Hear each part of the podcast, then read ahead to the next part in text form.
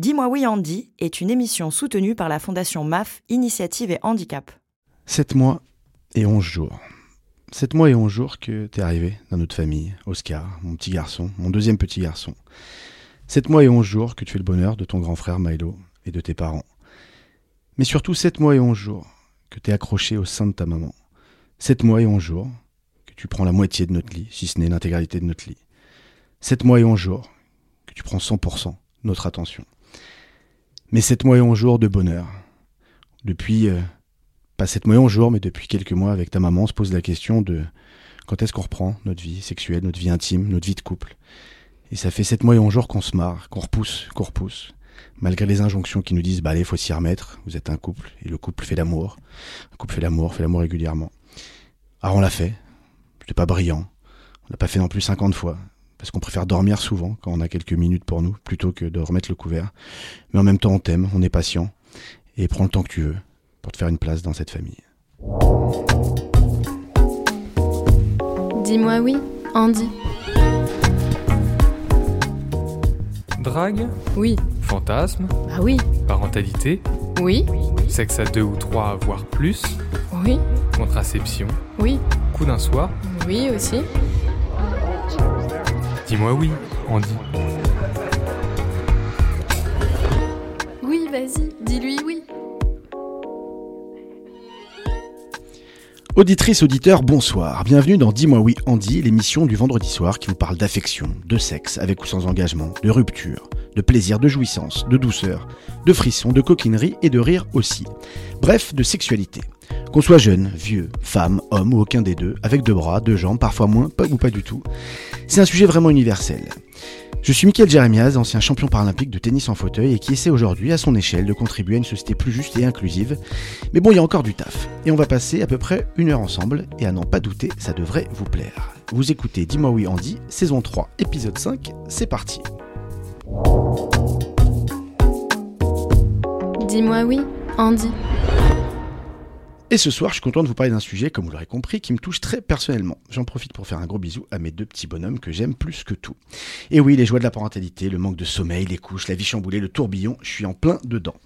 Et je pense qu'on s'est toutes et tous posé les mêmes questions. Comment reprendre notre place de couple avant l'arrivée d'un enfant? L'intimité, elle est passée où? On embrasse Vianney, bien évidemment. C'est quoi concrètement la parentalité? S'occuper d'un nouveau-né, avoir l'impression de ne jamais en faire assez, d'être totalement à côté de la plaque? Et pour les femmes, leur corps, tant sollicité pendant 9 mois, comment vit-il à l'accouchement? Combien de temps lui faut-il pour se retrouver? Et cet épuisement post-naissance, ça s'arrête quand? Ça en fait des questions. Et pour répondre, comme d'hab, je suis bien entouré. J'ai en face de moi Delphine Ponce, tu es assistante sociale, coordinatrice du SAPPH, le service d'accompagnement à la parentalité des personnes en situation de handicap. C'est comme ça qu'on dit? C'est comme ça qu'on dit. Et tu expliqueras pendant l'émission tout ça. Comment ça va? Ça va bien eh ben, ravi de t'avoir à nos côtés. Merci d'être là. À tes côtés, je me tourne sur la gauche, même si vous ne le voyez pas. Je suis ravi d'accueillir Floriane Vintras. Tu es communicante. Vintras ou Vintra, pardon Vintras. Vintras, eh ben, tu vois, j'avais bon. Tu es communicante pour un groupe mutualiste nommé Apicil, mais tu es aussi et surtout, alors surtout pour nous, hein, blogueuse influenceuse Instagram dans le domaine du handisport, de l'inclusion, du handi-positivisme et plus récemment sur l'handi-parentalité. parce que tu C'est es toi-même maman depuis, euh, depuis un an. Euh, donc merci à toi en tout cas de donner de la visibilité à ces sujets. J'ai beaucoup surfé ce matin sur, euh, sur, euh, sur ton compte et j'ai découvert des trucs très très inspirants qui m'auraient aidé, moi, il y a 7 ans quand j'ai eu mon premier enfant. Euh, en tout cas, c'est très important de partager ça. Et ben bienvenue sur ce goût de radio euh, à toutes les deux. Alors avant de démarrer, sachez qu'on a une petite tradition dans Dis-moi oui Andy, c'est de demander à un ou deux, invités de se dévoiler un petit peu. Alors on a choisi Florian ce matin au Pierre Ciseaux. Euh, et donc je voudrais que tu me dises, euh, vu que toi t'es maman aussi, euh, est-ce que la reprise de ta sexualité, ça a été une question qui t'a qui t'a taraudé après l'arrivée du bébé ou alors c'était le cadet de tes soucis à ce moment-là? Alors je me suis posé même cette question-là euh, pendant la grossesse. Déjà, je me suis posé la question de comment on allait faire euh, après l'arrivée du bébé. Euh, et puis au final, je me suis dit, bon, on prendra le temps qu'il faut. Aussi, il faut que je prenne le temps de prendre confiance en mon corps, mon nouveau corps, parce que c'est vrai qu'après une césarienne, il faut prendre confiance en soi et puis on prendra le temps qu'il faut. Donc je me suis posé cette question, mais je me suis dit, pas de pression. Bon, ben merci Floriane. Maintenant qu'on se connaît un tout petit peu mieux, enfin, on va quand même prendre le temps de se découvrir. Je vous propose d'entrer dans le vif du sujet. Dis-moi oui, Andy. On se pose toujours mille une questions à la sortie de la maternité. La première de toutes, évidemment, vais-je être un bon parent? En même temps, on se la pose sûrement avant. Vais-je être à la hauteur? Vais-je être capable de m'occuper d'elle ou de lui? Mais qu'ai-je à lui transmettre? Delphine, c'est quoi les, les principales peurs des futurs parents que tu rencontres au sein de ta structure et comment, en tant que professionnel, tu parviens peut-être à les rassurer? Alors les peurs, elles peuvent être euh, de plusieurs domaines parce qu'en fait, quand on devient parent, de toute manière, on a des peurs. On a des peurs qui sont liées à notre histoire, on a des peurs qui sont liées à ce qu'on nous a transmis, au regard des autres. Donc euh, on a des peurs qui sont universelles. Et puis il y a des peurs qui sont très spécifiques selon la situation de handicap des personnes. Donc on peut avoir des peurs techniques, des peurs sur les actes du quotidien. Par exemple, quand on est déficient visuel, comment je vais préparer un biberon? Ce fameux 30 millilitres, une dosette de lait, qu'est-ce qu'on va faire? La classique. La classique. Euh, on peut avoir des peurs quand on est déficient auditif. Comment je vais entendre mon bébé pleurer la nuit? Est-ce que je vais me réveiller? Alors je te coupe, comment on fait? Alors, il y a du matériel technique pour Ouais. ça. Alors, pour le biberon, nous, on a trouvé un matériel qui est complètement facile à prendre en, en- en main, Ouais. je dirais, puisqu'on utilise des seringues graduées qu'on va marquer. D'accord. Et donc, euh, on fait un gradage, un grade, une, Ouais. à 30 millilitres. Moi je dis graduage, on s'en fout. hein, passe. bon, c'est pas. Tout le monde a compris. C'est ça. On fait une graduation à 30 millilitres, ce qui va permettre en fait d'être complètement autonome sur le dosage du lait. Euh, pour le pour le son, par exemple, pour euh, pour savoir si bébé pleure, il y a des petits euh, babyphones qui sont des babyphones du commerce qui vibrent. Donc, euh, ou qui, qui peuvent aussi avoir une alarme lumineuse, on peut la mettre sous l'oreiller. Et ça, on l'a souvent constaté, on en reparlera, mais une innovation technologique au Oui. service de la personne et pas uniquement pour se déplacer ou pour une autonomie du quotidien. Ça, Oui. ça joue énormément et on en parlera, Florian, notamment sur l'adaptation du, du matériel. Une petite question alors pour toutes les deux, mais avant même la grossesse, se pose Mm. la question de s'autoriser. À s'imaginer parent. Mm. Pas, sur la question du droit, mais sur la question de est-ce que euh, euh, moi je, peux, je serais un bon papa, une bonne maman, est-ce que moi parce que je suis handicapé, parce que je suis en fauteuil roulant ou malvoyant, est-ce que, euh, est-ce que j'ai le droit de le faire, comment la société va me voir? Est-ce que c'est une, question euh, qui, qui, qui, qui se pose beaucoup plus pour des personnes handicapées ou pas? Toi Delphine, est-ce que tu l'as constaté? Et puis toi Floriane, est-ce que tu t'es posé cette question-là? Peut-être plus que tu te la serais posée si tu n'étais pas toi-même en fauteuil bah, d'ailleurs, Floriane, vas-y, je te laisse commencer. Alors, moi, je pense que cette question-là, elle est amplifiée euh, par le handicap. Euh, on se la pose tous, Mm. mais euh, elle est vraiment amplifiée de par euh, notre situation de handicap. Euh, voilà, si on va être déjà bon- bonne mère ou bon père, Euh, mais aussi euh, comment on va pallier euh, euh, nos difficultés en fait, euh, et comment on va on va s'adapter en fait. Et c'est plus ça euh, qui est euh, la question dont on se pose. Oui, puis quelquefois, il peut y avoir le regard extérieur hein, et les remarques que certains parents peuvent avoir entendues, qui Mm. peuvent être euh, un frein, en fait, et, euh, et générer des peurs.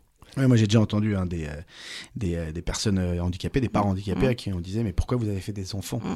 et pas sur des handicaps forcément très très lourds où il y a en plus la question la question éventuellement de la transmission d'une pathologie. Alors Mm. je, je rassure un certain nombre de gens, euh, la paraplégie par exemple en ce qui me concerne n'est pas génétique donc euh, voilà comme des enfants m'ont souvent posé la question mais mais votre enfant il est né en fauteuil? Je non non euh, heureusement pour Mm. ma femme déjà l'accouchement était douloureux mais non non on n'est pas en fauteuil. Mais Mm. il se pose j'imagine Delphine la question pour en tout cas des parents qui ont des maladies génétiques par oui, exemple. pour, pour les parents qui ont des maladies génétiques, ils peuvent avoir le souhait euh, de pouvoir euh, se renseigner avant pour savoir s'il y a une transmission possible. Et il y a des consultations de conseils génétiques qui existent en France euh, sur lesquelles ils peuvent se retourner avec des médecins référents qui vont faire une étude génétique et pouvoir les renseigner avant. D'accord. Euh, dans une interview au journal La Croix en 2020, Agnès Bourdon, administratrice de l'APF France Handicap et membre du comité parentalité des personnes en situation de handicap, affirmait, je cite, Il faut que les parents en situation de handicap fassent partie du paysage pour briser les idées reçues, qu'on les voit dans les livres jeunesse, les dessins animés, qu'on leur consacre des études Mm. scientifiques. Floriane, toi, tu documentes ton quotidien avec ta petite Olivia et ton fauteuil. Dans quel but t'es venue cette idée, cette volonté de dévoiler quelque peu ta vie privée? Alors, euh, je me suis beaucoup renseignée euh, quand je suis tombée enceinte euh, sur Internet, sur les réseaux sociaux. C'est vrai que, alors notamment en France et en Europe, on parle très peu de la l'handiparentalité et l'handimaternité. Euh, donc je me suis dit, bah là, c'est vraiment un sujet dont il faut parler, dédramatiser, mais aussi parler des obstacles sans tabou pour justement arriver à se préparer au mieux. On en parle beaucoup plus aux États-Unis, je trouve. Mm. Euh, c'est beaucoup plus euh, dédramatisé justement. Et, euh, et donc c'est là que m'est venue l'idée bah, de parler de mon quotidien euh, de, des adaptations que j'ai pu mettre en place. Euh, et c'est vrai que j'ai des super retours. Moi, ma communauté, elle a explosé. Je suis passée de 14K à 45 en un mois. Euh, et même les 50 000 followers, les 50 000. Oui, là, je les ai dépassés. Mais c'est vrai que j'ai vraiment des retours ultra positifs en disant que bah, ça me permet de voir que c'est possible. Euh, avec des adaptations, c'est pas toujours simple, mais c'est possible. Mais parce qu'en fait, il y, y, a une vraie demande. Euh, quand moi j'ai mon premier garçon, euh, mon petit Milo que j'embrasse il, y a 7 ans, en fait je sais pas. Je sais pas ce que c'est d'être un papa en fauteuil roulant, un papa handicapé dans la société, dans mon foyer, dans l'adaptation euh, de, mon environnement, et puis aussi dans l'autonomie que je vais pouvoir développer pour l'emmener à l'école, pour aller se balader, pour l'emmener s'amuser dans un parc. Et en fait, aujourd'hui, la question de l'handiparentalité est une vraie problématique parce que, à mon sens, et vous me dites si c'est le contraire, mais, mais c'est pas encore un sujet de société. Comme d'ailleurs, euh, le handicap n'est pas un fait de société hein, encore, et ça on en a souvent parlé dans, dans l'émission. Mais, mais, mais voilà, et qu'est-ce qu'on doit faire, Delphine, aujourd'hui, pour que ça devienne un sujet, sachant que ça ne concerne pas juste 3-4 personnes Oui, alors nous, le SAPPH, on a deux fonctions. On est à la fois un service d'accompagnement des personnes en situation de handicap dans leur parentalité, et puis, on a une fonction aussi de centre ressources. Donc, dans le cadre du centre ressources, on a un rôle d'information auprès des professionnels, euh, des aidants, des personnes qui le souhaitent. Donc, euh, je crois qu'il y a euh, le fait de communiquer, de former le personnel médical, le personnel social, tous les, les, personnels qui encadrent la petite enfance aussi sur ces sujets-là, de pouvoir sensibiliser, rendre euh, les choses visibles. Euh, c'est-à-dire, il y a une question de visibilité. C'est ça, c'est-à-dire qu'on est la minorité, en tout cas pour, euh, pour une partie d'entre nous qui est une minorité invisible. De fait, mm. il y a 80% de personnes handicapées mm. qui ont un handicap invisible. Et puis, quand on parle d'handicap visible, mm. si on parle de mobilité réduite, c'est pas qu'on se cache, c'est que la société étant inadaptée, inaccessible et discriminante, globalement, les personnes ne sortent pas de chez elles. Donc, il y a une vraie ignorance. Donc, l'information, évidemment, est important, la sensibilisation. On discutait en préparant l'émission avec toi, Florian, tu nous racontais une anecdote euh, qui t'est arrivée euh, quand tu as dû aller aux urgences euh, avec ta, avec ta fille. Est-ce que tu peux nous la partager justement quand on parle de sensibilisation et, ce qu'on n'imagine pas mm. dans l'environnement dans, médical? Alors oui, j'ai eu des anecdotes assez dégradantes au final en tant que maman. Euh, J'accompagnais donc moi-même ma fille aux urgences. J'ai pas eu le droit à mon accompagnateur qui est mon conjoint euh, pour m'aider à porter le sac à langer, à prendre la poussette, etc. Euh, alors que c'est un droit hein, à la base. Donc il me l'a été refusé et, euh, et, toute la soirée pendant 6 heures d'attente, j'ai eu des réflexions en me demandant est-ce que je suis vraiment euh, sa mère? ils ah en avaient marre de m'aider au bout d'un moment, donc ils auscultaient ma fille dans la, le couloir d'attente. Euh, donc voilà, c'est des choses assez dégradantes pour une maman qui a tout à fait le droit d'accompagner sa fille, et comme toute maman, euh, c'est pas parce que je me déplace différemment que je n'ai pas le droit d'accompagner ma fille. Donc, euh, donc voilà, c'est, ça a été quand même euh, une épreuve, concrètement. Alors on rassure les, futurs parents, qu'ils soient handicapés ou pas, mm. globalement ça se passe pas comme ça. Oui, et puis ça dépend aussi sur quel personnel on tombe, ça dépend aussi des hôpitaux, ça dépend aussi de la sensibilisation qui a été faite sur le terrain aussi, je pense. Et euh, j'ai vu dans une de tes interviews euh, que tu avais deux projets en tête. Le premier d'écrire un livre sur ton expérience de future maman, mm. puis de jeune maman en fauteuil roulant. Le second est en lien avec les hospices civils de Lyon, le HCL, où tu dis Mon séjour maternité leur a donné envie de mieux adapter leurs services. Je leur ai donc proposé d'être source de conseils. Est-ce que tu peux nous expliquer ça? Oui, alors le premier, donc le livre, euh, alors c'est en cours de réflexion.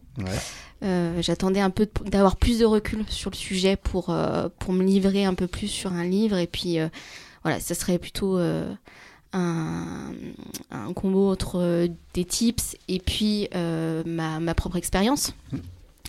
Et le deuxième projet, alors donc j'ai passé un mois en, enfin en tout cas ma fille a passé un mois en néonatologie, mmh. et, et c'est vrai qu'au début ils avaient un petit peu de mal à s'adapter. j'ai fait face aussi à des maternités non accessibles, donc j'ai pas pu rester avec ma fille à l'hôpital, j'ai dû faire les allers-retours alors qu'avec une césarienne les dix mm. premiers jours, moi j'avais le droit d'être hospitalisée avec ma fille. Euh, donc j'ai dû m'adapter à, un environnement qui n'était pas adapté pour moi. Euh, donc j'ai dû compenser. Et, euh, et, ça a beaucoup touché en fait le directeur de la néonate euh, de l'hôpital mère-enfant à, Lyon. Et euh, on a beaucoup discuté. il m'a dit que mon histoire en tout cas l'avait beaucoup touché. Et euh, que comme ils allaient refaire les HCL, enfin mm. certains HCL, notamment les maternités, ils allaient voir s'ils pouvaient mettre en place des, des, des chambres accessibles pour les mamans et justement pour que ça se passe au mieux et, et prendre confiance avec le bébé, en fait, c'est important. Est-ce que c'est pas ça finalement la solution Delphine, c'est que les personnes handicapées soient au centre en fait des problématiques qui les concernent et qu'on arrête de décider pour nous et de penser pour nous.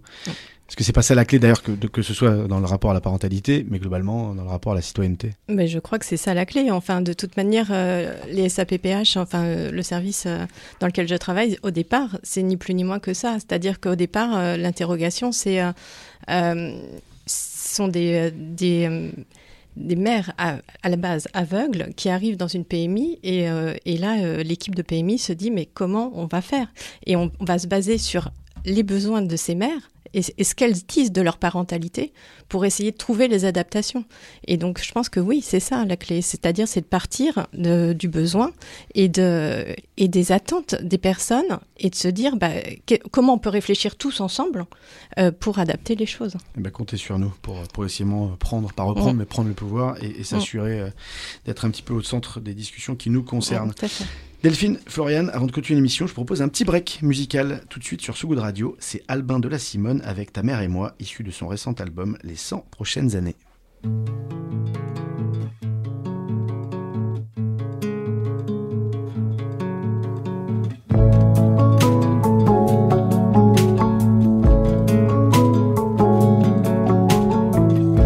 On t'a tout donné déjà, on a misé ce qu'on n'a pas. Regarde autour de toi, regarde-nous, ta mère et moi. On a donné à deux mains, on a tout mis entre tes mains.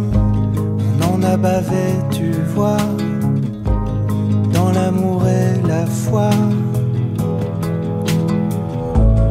Ça c'est cadeau, c'est pour toi c'est pour ton bien, qu'est-ce que tu crois? On a saigné, tu n'en veux pas, tant pis pour nous, tant pis pour toi. Un jour j'espère tu comprendras, un jour tu nous remercieras.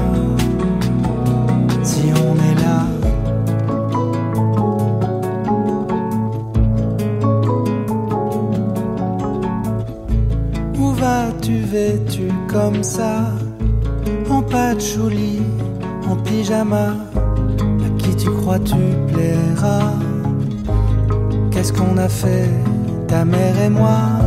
C'est pas un hôtel ici. Tu te crois où? Tu te crois qui? Affalé à Vachi, nourri, logé, blanchi. C'est cadeau c'est pour toi, c'est pour ton bien.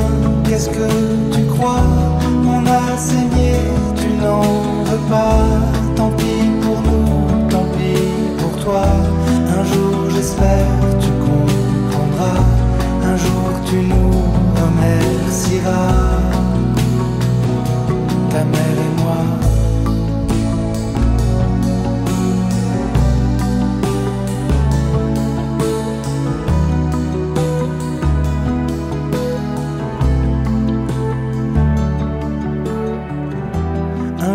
j'espère tu comprendras. Un jour tu nous remercieras. Si on est là. Dis-moi oui, Andy.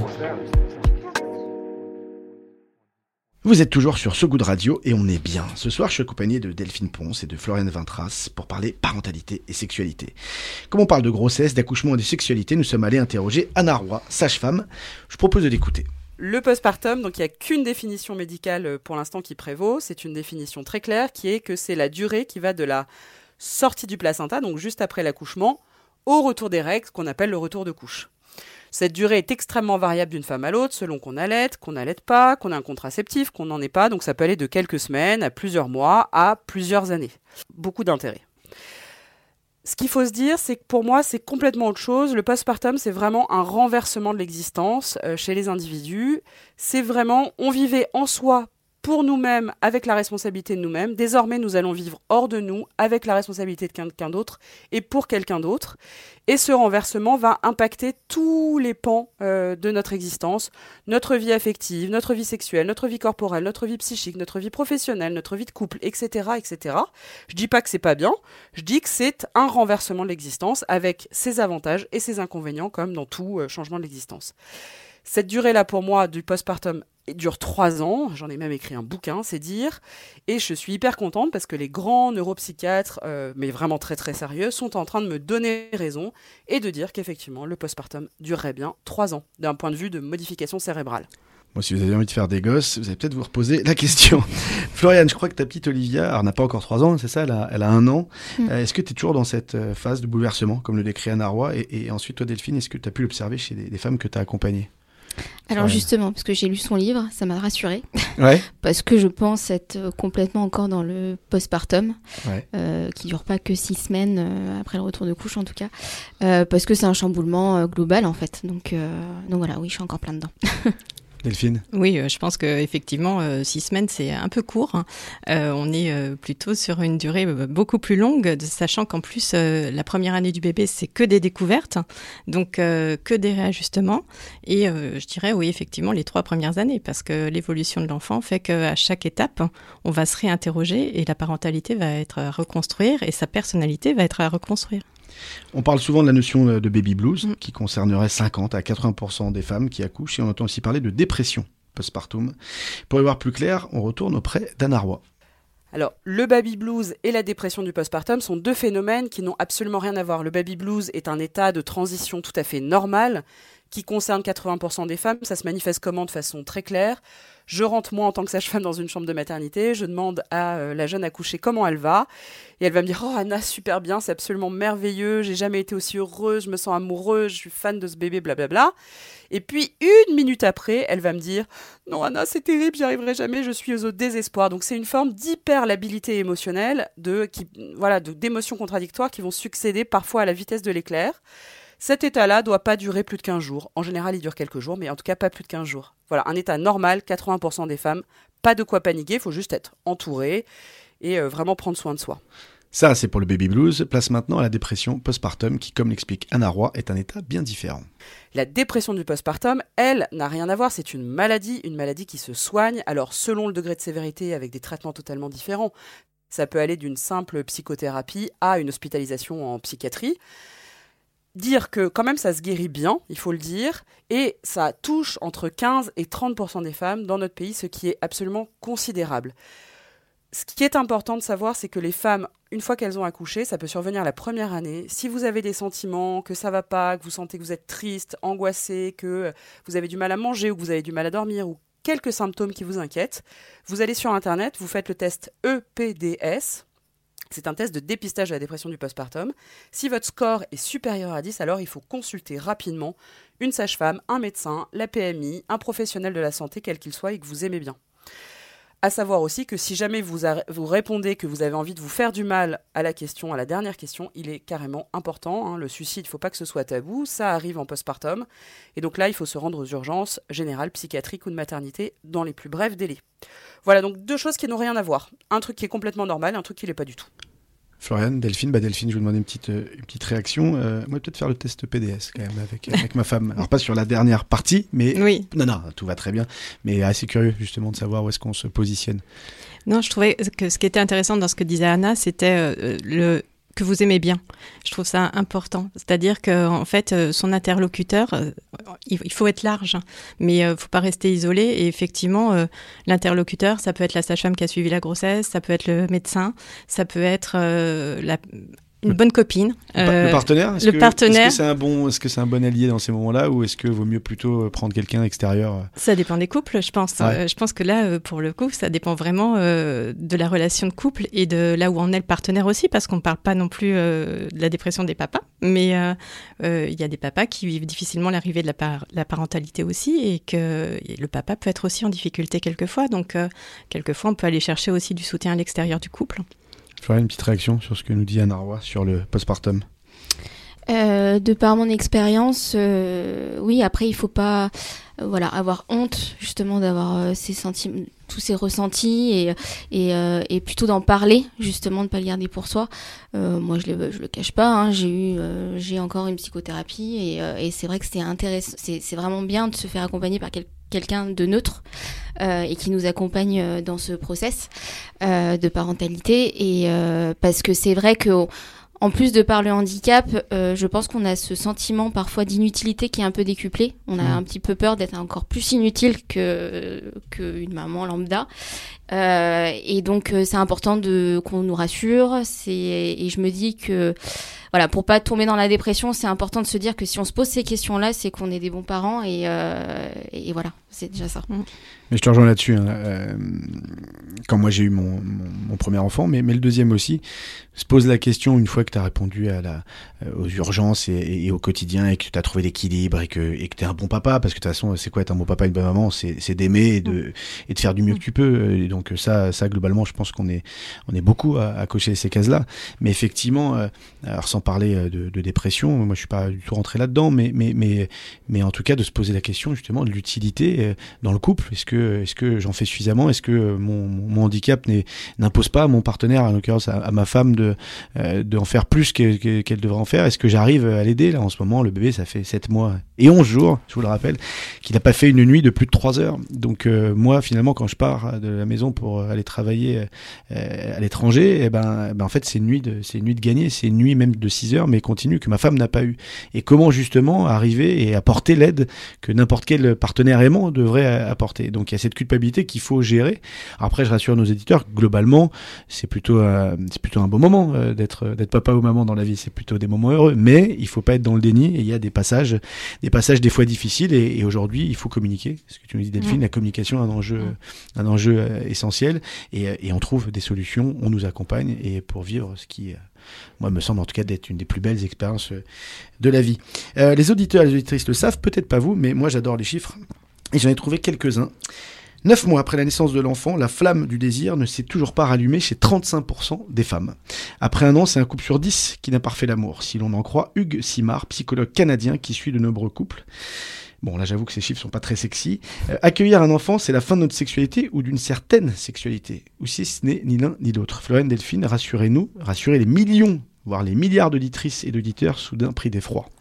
Soyez un petit peu positif, rassurez-nous, qu'est-ce qui se passe?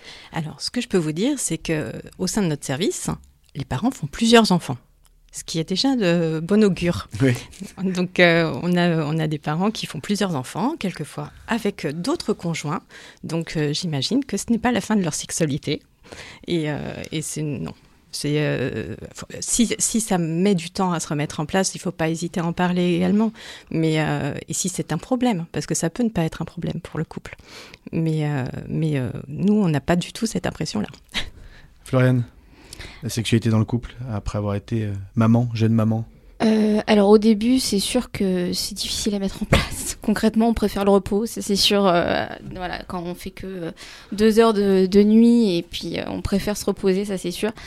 Euh, concrètement, ça met du temps. Euh, moi, je ne cache pas, ça a mis du temps.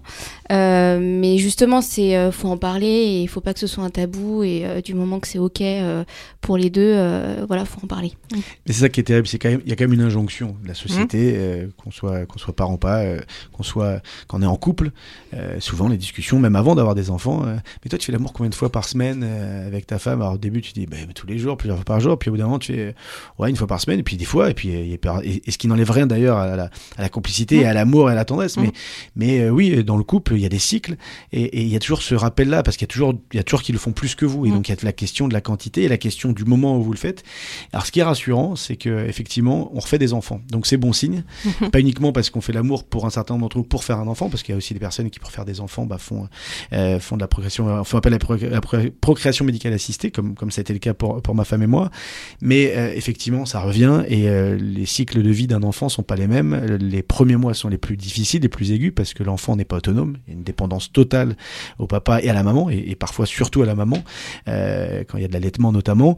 Et, euh, mais ça revient, ça revient, et, et le désir, heureusement, n'est pas euh, dépendant de euh, uniquement de, de la place que l'enfant prend. Et, et mais, mais bon, en tout cas, c'est quelque chose qu'il faut gérer, qu'il faut savoir affronter. euh, et puis par contre, il faut en rire. Et on en parle toujours dans cette émission, la communication. Les fous rires que j'ai eu avec ma femme quand on a plusieurs fois eu l'intention de, de, de remettre le couvert et de se regarder, mais, mais, mais mort de rire en disant Mais qu'est-ce que tu es en train de faire là? Tu sais que dans une heure, tu vas devoir te réveiller pour aller lui donner le sein, mais là, viens, on dort, viens, on en Mm. profite, on a 45 minutes, micro-sieste, on, on récupère. Mais bon, pour nous rassurer aussi sur ce sujet, euh, d'ailleurs, je me dis pourquoi elle n'est pas là, parce que vu le nombre d'interventions et de matière qu'elle nous donne, Anna Roy, la parole est à vous. Anna Roy, je le rappelle, sage-femme. C'est très important de savoir qu'il n'y a pas de durée euh, minimum ou maximum euh, en attendant la reprise des rapports sexuels. Ça, c'est vraiment très important. J'en profite pour préciser que la sexualité pénétrative, c'est une chose, mais qu'on peut avoir une sexualité qui ne soit pas pénétrative. Donc en fait, il n'y a aucun délai à respecter. Les femmes font absolument ce qu'elles veulent, les couples font ce qu'ils veulent, à partir du moment où ils sont d'accord. Donc il y a des couples qui reprennent dès le lendemain de l'accouchement, ce n'est pas une blague, en maternité ça m'est arrivé, et puis il y en a d'autres qui ne reprendront jamais, ou qui reprendront la moyenne, alors je vous donne une moyenne, hein, la moitié des couples ont repris une vie sexuelle trois mois après l'accouchement. Mais en fait, il faut s'affranchir de, ce- de ces chiffres et se dire que à chacun son histoire, ça n'a aucune importance. Par contre, je mets des alertes. La première alerte, c'est si on voit qu'après l'accouchement, on a des douleurs et que ces douleurs euh, ne cèdent pas très rapidement, il faut absolument consulter pour qu'on arrive à supprimer ces douleurs vulvaires ou périnéales, peu importe. Et puis aussi, discuter en couple, hyper important. Là, il faut absolument parler de cul dans le couple. Est-ce que tu es frustré? Est-ce que Enfin, vraiment avoir une discussion très, très simple là-dessus. Et euh, se dire aussi que la fatigue, parce que souvent j'ai beaucoup de couples qui me disent Anna, on n'a plus envie de l'un de l'autre, c'est parce qu'on s'aime plus, etc. Pas du tout. Souvent, les gens, quand ils ne dorment pas assez, ils n'ont plus de libido, c'est tout à fait normal. Priver quelqu'un de sommeil, la première chose, la première fonction qui va sauter, c'est celle de la libido. Donc, rassurer les couples, quand on ne dort pas, on n'a pas envie de baiser. C'est un peu réducteur, mais c'est quand même pas loin d'être faux. Donc, des fois, essayez de dormir si c'est possible, de faire garder vos enfants, et vous allez voir, comme par magie, que la libido revient et qu'en fait, il n'y a pas du tout de changement de statut. C'est pas parce qu'elle est devenue mère ou père que euh, les gens n'ont plus de libido, c'est que juste on est crevé. Eh ben écoute chérie, j'ai une bonne nouvelle pour toi. J'ai booké une nounou de nuit hein, la semaine prochaine et tu vas dormir, crois-moi, des heures et des heures. Euh, Puis c'est intéressant et ça, et ça nous renvoie quand même à la pauvreté de notre sexualité. Elle parle de pénétration. C'est-à-dire que quand on parle de sexualité, de remettre le couvert, en fait on parle de refaire un acte sexuel très traditionnel qui est en gros la pénétration hétérosexuelle de femmes et de cas d'un homme avec une femme.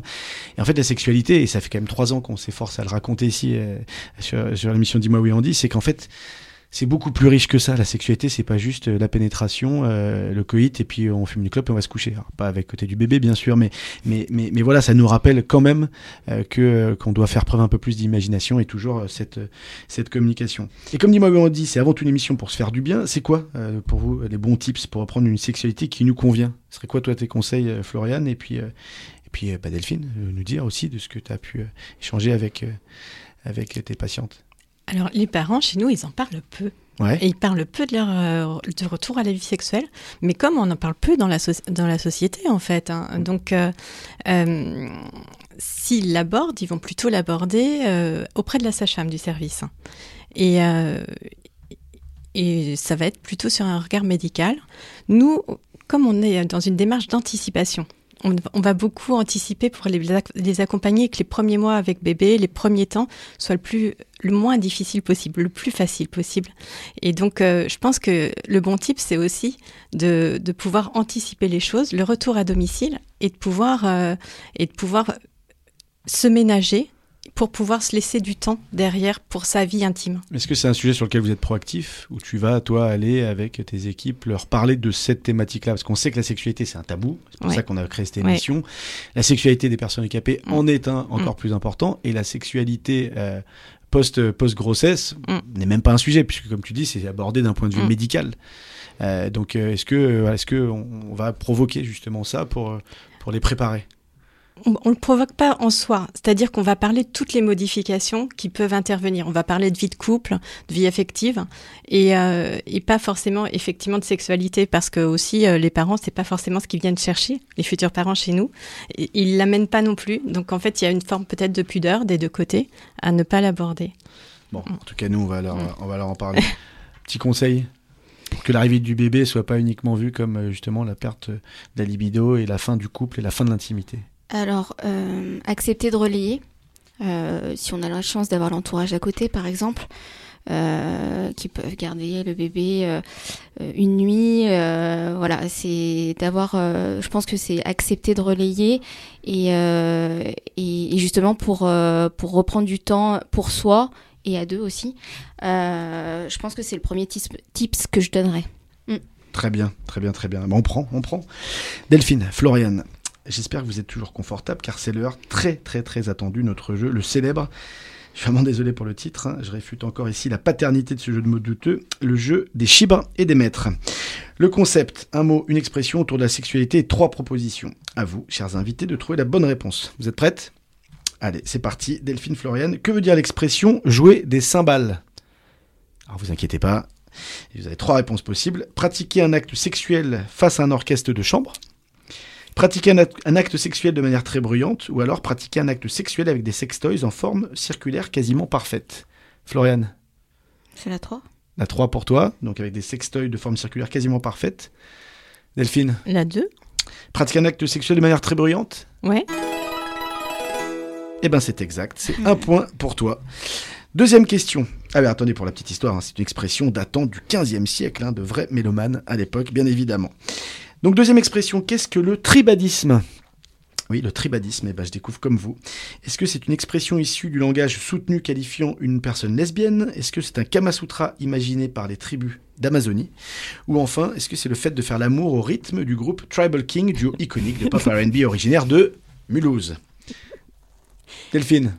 La 2 donc le Kama Sutra imaginé par les tribus d'Amazonie? La 2 aussi. Eh ben non, mesdames, c'est une expression issue du langage soutenu qualifiant une personne lesbienne. Voilà, le tribadisme. Petit dernier pour la route. Qu'est-ce que la compersion? Est-ce que vous avez déjà entendu ce nom, la compersion? Pas du tout. Pas du tout. Là, ils ont été très forts aujourd'hui, parce qu'évidemment, moi, je travaille pas. C'est Apolline et ses équipes qui me préparent tout ça. Je découvre plein de mots. La compersion. Est-ce que la compersion se dit des mouvements de va-et-vient frénétique inspirés des lapins? Qui nous ont inspirés souvent dans notre sexualité, enfin dans nos débuts. Un état de bonheur empathique quand votre copain ou votre copine va voir ailleurs, bref, l'opposé de la jalousie. Ou enfin le fait de gober en loose day des compléments alimentaires pour booster sa sexualité. Floriane, Delphine, les lapins, le bonheur empathique, l'opposé de la jalousie, ou alors euh, l'absorption de compléments alimentaires pour booster notre sexualité, la compersion. Allez, la 2. La Allez. 2, La 2 aussi, ouais.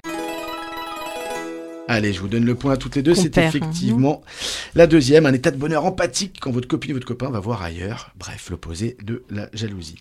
Merci à toutes les deux pour vos réponses. Chères auditrices et auditeurs, j'espère que vous en avez appris un peu plus sur le grand jargon de la fornication. Et avant de continuer à discuter de nos sexualités après l'arrivée d'un bébé, place à un peu de son sur ce goût de radio avec Pat Cala et le super Mojo et leur tube Caramel.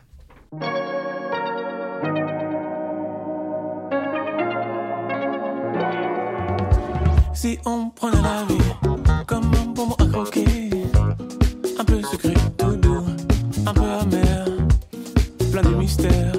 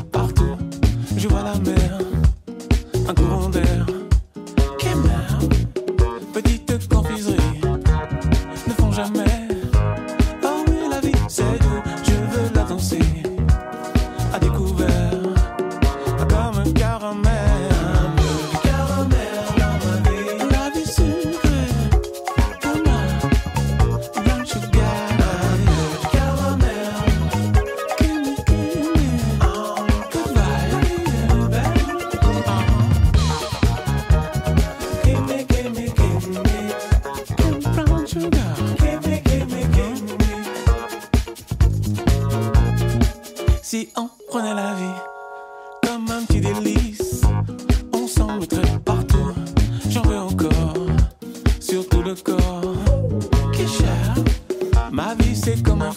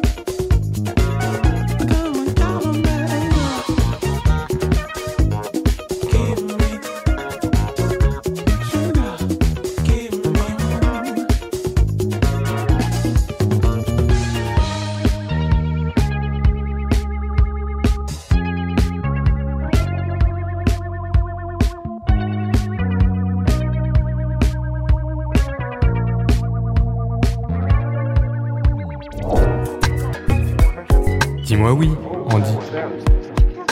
On est toujours sur ce goût de radio dans l'émission Dis-moi oui, Andy, où l'on parle du tourbillon dans lequel on est embarqué lors de l'arrivée d'un bébé dans un couple. Et oui, d'ailleurs, le retour à la maison. C'est toujours un moment très particulier. On est à l'hôpital, très entouré, on se retrouve soudain, seul à la maison, avec ce petit être. D'ailleurs, quand même, je voulais partager ça avec vous. Je pense qu'il s'est passé pas loin de six mois avant que ma femme, pas parce qu'elle n'avait pas confiance, mais parce que moi, j'avais pas confiance, avant qu'elle me laisse seule avec mon bébé. Pas uniquement parce qu'elle a allaité jusqu'à neuf mois, mais parce qu'en fait, j'étais terrifié même si je suis quelqu'un de plutôt très autonome dans ma vie de, de, de jeune homme, mais j'étais terrifié à l'idée d'être tout seul et à un moment d'être dans une situation à laquelle j'avais pas pensé et à laquelle je pourrais pas, je pourrais pas répondre. Alors j'en ai un deuxième et je me rends compte que ça n'a plus rien à voir. Ou d'ailleurs des fois on se dit est-ce que là on est toujours aussi aussi bon que la première fois? Mais en fait c'est juste l'expérience. En écoutant le podcast d'Anna Roy Tout sur elle qu'on a entendu plus tôt dans l'émission, elle explique que le meilleur cadeau à offrir à une amie qui vient d'accoucher, c'est des heures de ménage pour qu'elle puisse se reposer. Et c'est ça euh, pour vous le meilleur conseil à donner pour le retour à la maison, euh, s'autoriser du repos et demander de l'aide Floriane, Delphine Euh, oui, ou même euh, des repas. Des Mm. repas, j'allais le dire. Parce qu'on n'a pas le temps concrètement de bien manger et euh, voilà, on préfère se reposer justement encore une fois euh, qu'au- plutôt de passer une heure à faire à manger.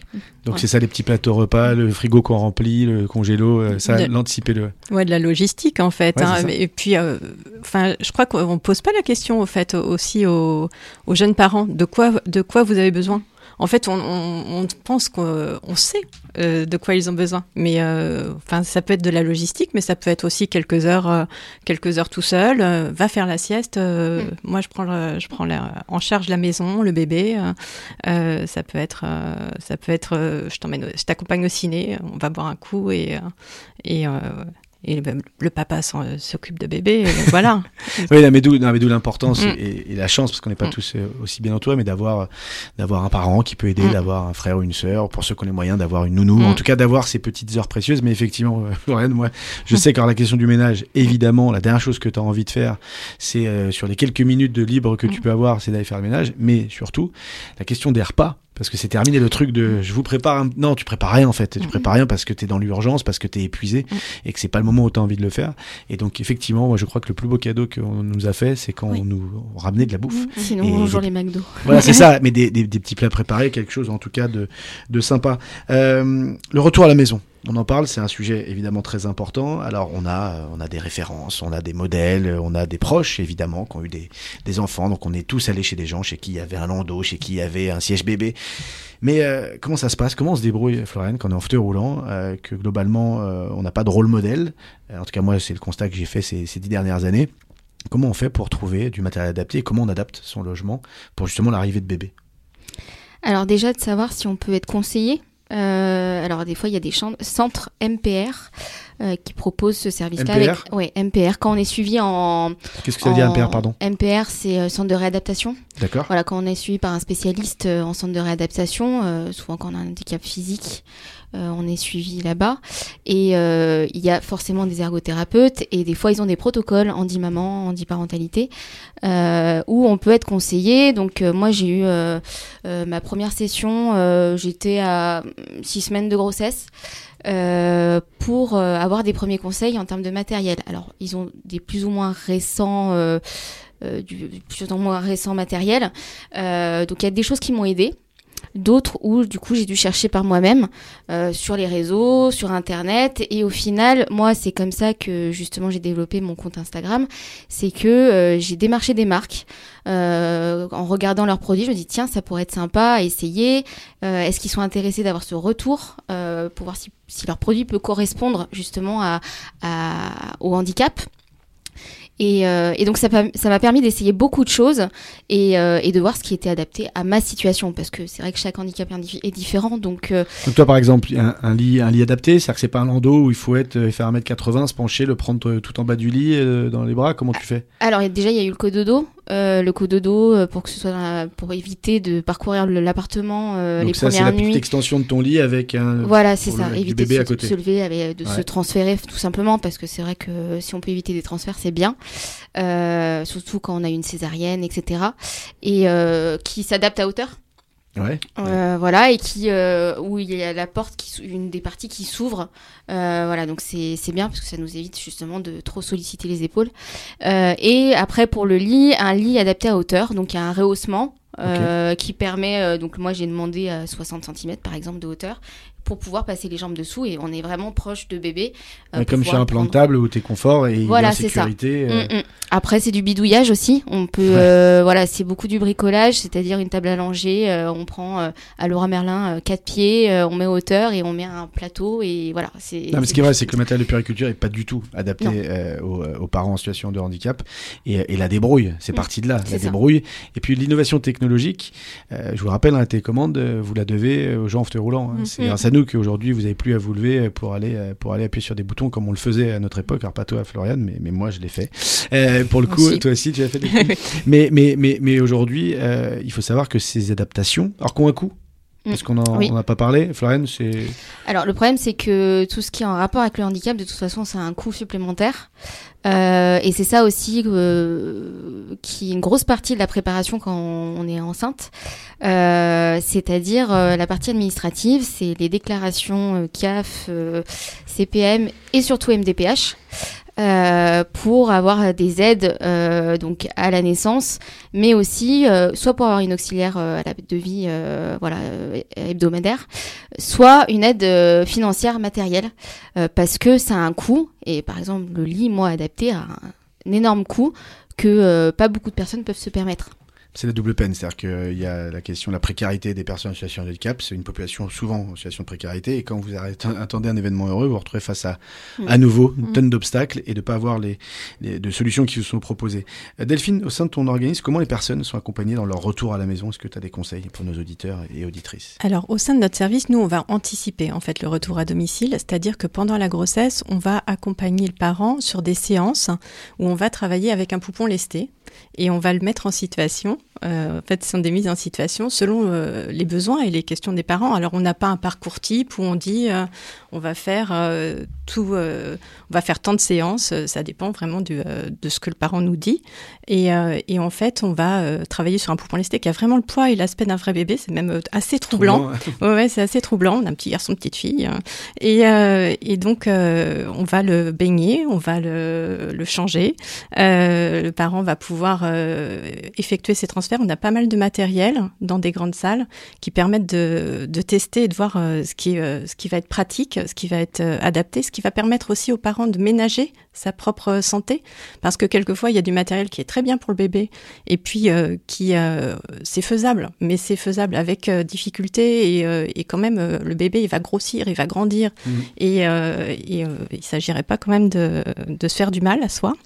Donc euh, donc on va travailler euh, là-dessus. Donc on est avec des équipes euh, à la fois euh, plus tournées vers l'enfant, infirmières pères euh, et puis des ergots aussi.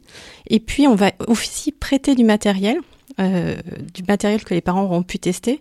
Donc on prête des cododos, on prête un, voilà, on a quelques lits en prêt qui sont des- les fameux lits qui sont très chers hein, dont tu parlais.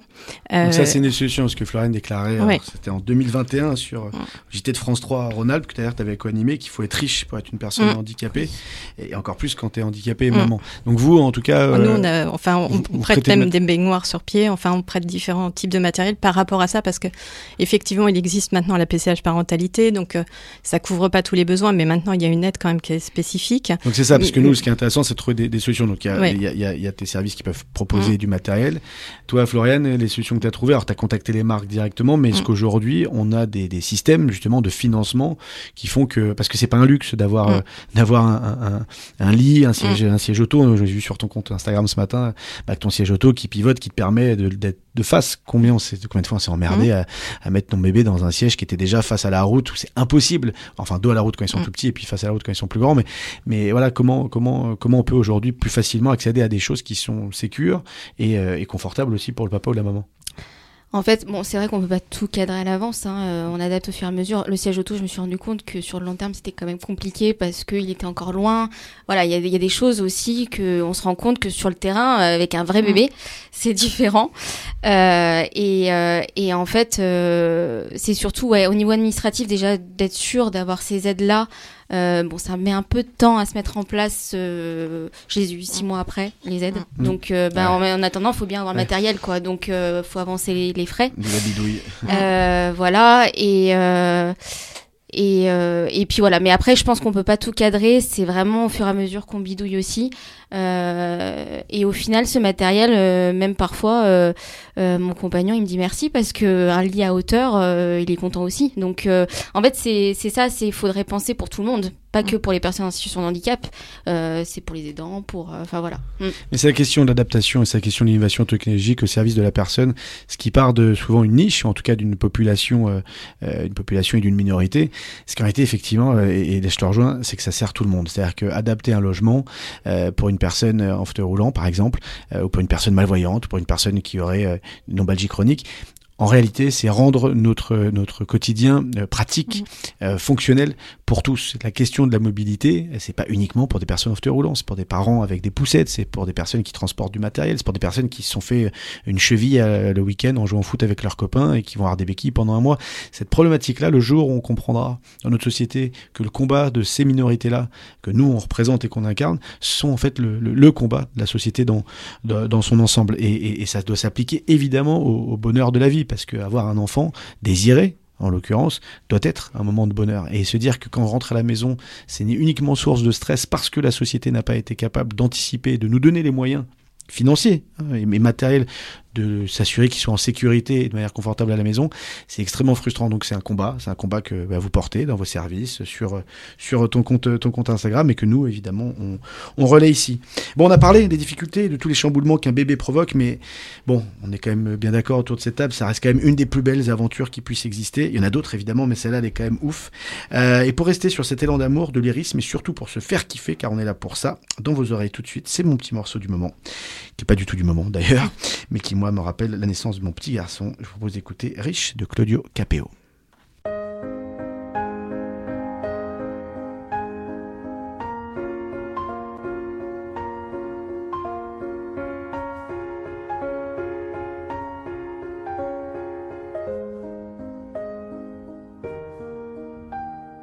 Il y aura les jours avec les jours sans. Les amis qui retourneront leur veste en un rien de temps. Les jours de peine qui nous enchaînent et les tourments. Les amours chiennes. À l'âge où l'on renie son père, tu me renieras. Et moi je ne ferai pas de manière, pas de cinéma.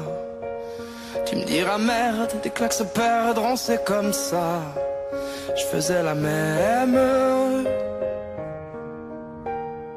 Tu seras peut-être pas le meilleur, mon fils. Mais pourtant, moi, je serai fier. À quoi ça sert d'être riche quand on est riche d'être père? Tu seras peut-être pas le plus fort, mon fils. Et à deux, on sera millionnaire. Que je sois pauvre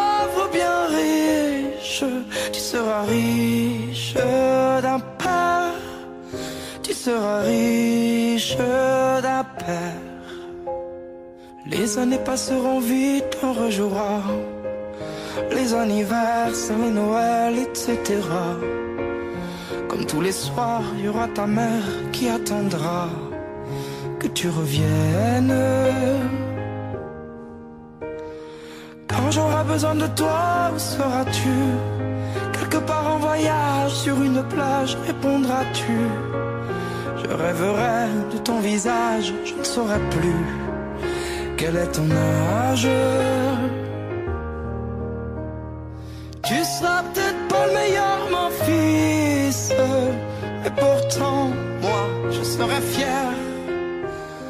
À quoi ça sert d'être riche quand on est riche d'être père? Peut-être pas le plus fort, mon fils, et à deux, on sera millionnaire. Que je sois pauvre ou bien riche, tu seras riche d'un père. Tu seras riche d'un père. Mon petit empereur, ne deviens pas un grand homme, sois juste un homme grand. Hmm, C'est suffisant.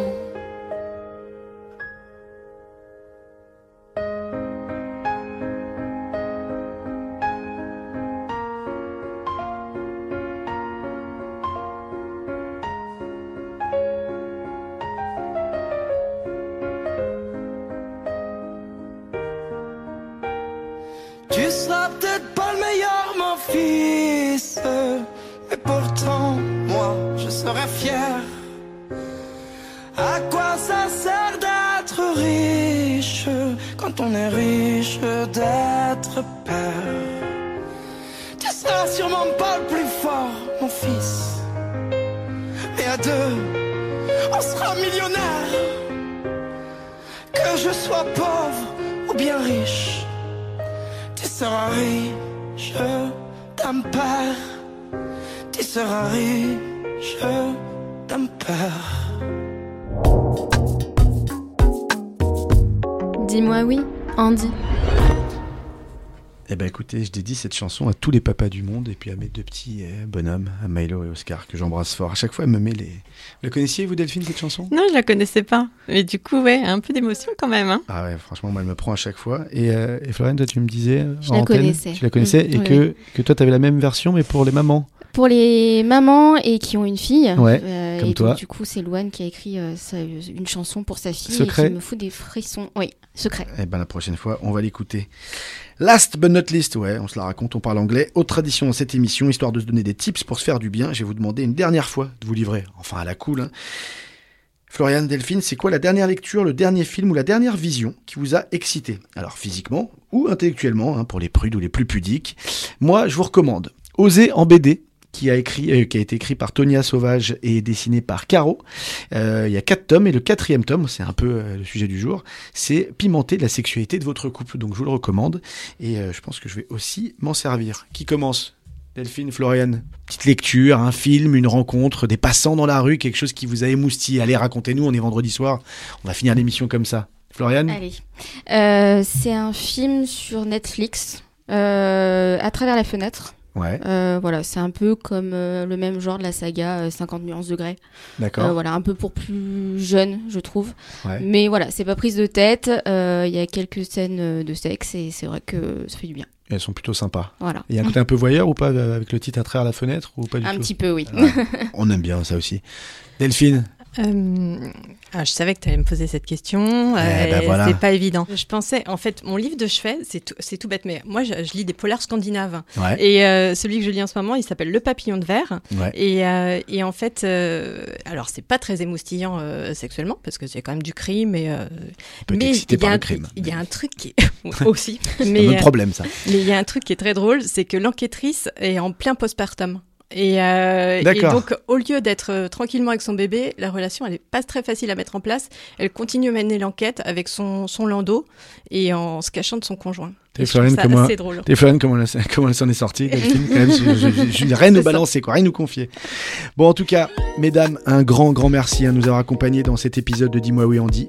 Petite question, dernière question, vous avez prévu quoi ce soir? On est vendredi, et là, c'est la fin de semaine, qu'est-ce qu'on fait? Floriane? Mais il commence vraiment à faire froid, donc une bonne raclette ce soir euh, entre Ah, ça y est, c'est parti, la raclette de fin novembre. Voilà, quoi. c'est ça.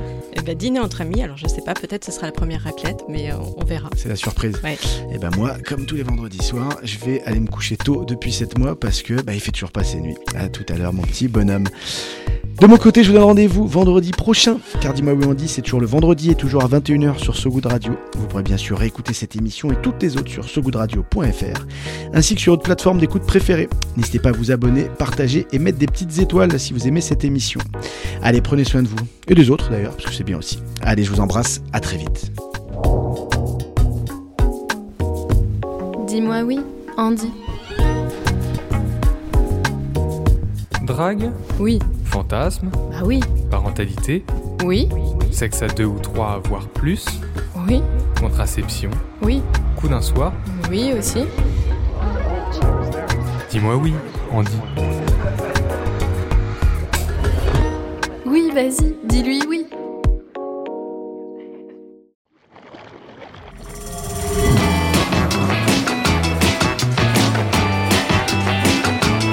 Impactante. Salut à toutes et à tous, je suis Laura Gazal et je vous invite à découvrir Impactante, des chroniques modestement positives. Impactante, c'est le podcast du ventre mou de l'écologie. Celles et ceux qui sont souvent pris au piège de leurs propres contradictions, qui veulent bien faire, mais sans trop bouleverser leur quotidien. En bonne maman active, un poil débordé, j'en fais partie. Mais j'ai vraiment décidé de m'améliorer. Alors dans chaque épisode, je teste de nouvelles expériences pour apporter ma petite pierre à l'édifice. Fabriquer ma lessive maison, lire le rapport du GIEC ou encore faire une maraude. Je les partage avec vous sans filtre, avec mes petits tops et mes gros flops.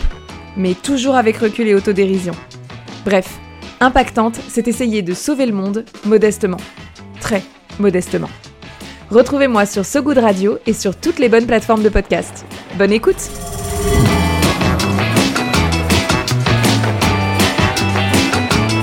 Impactante.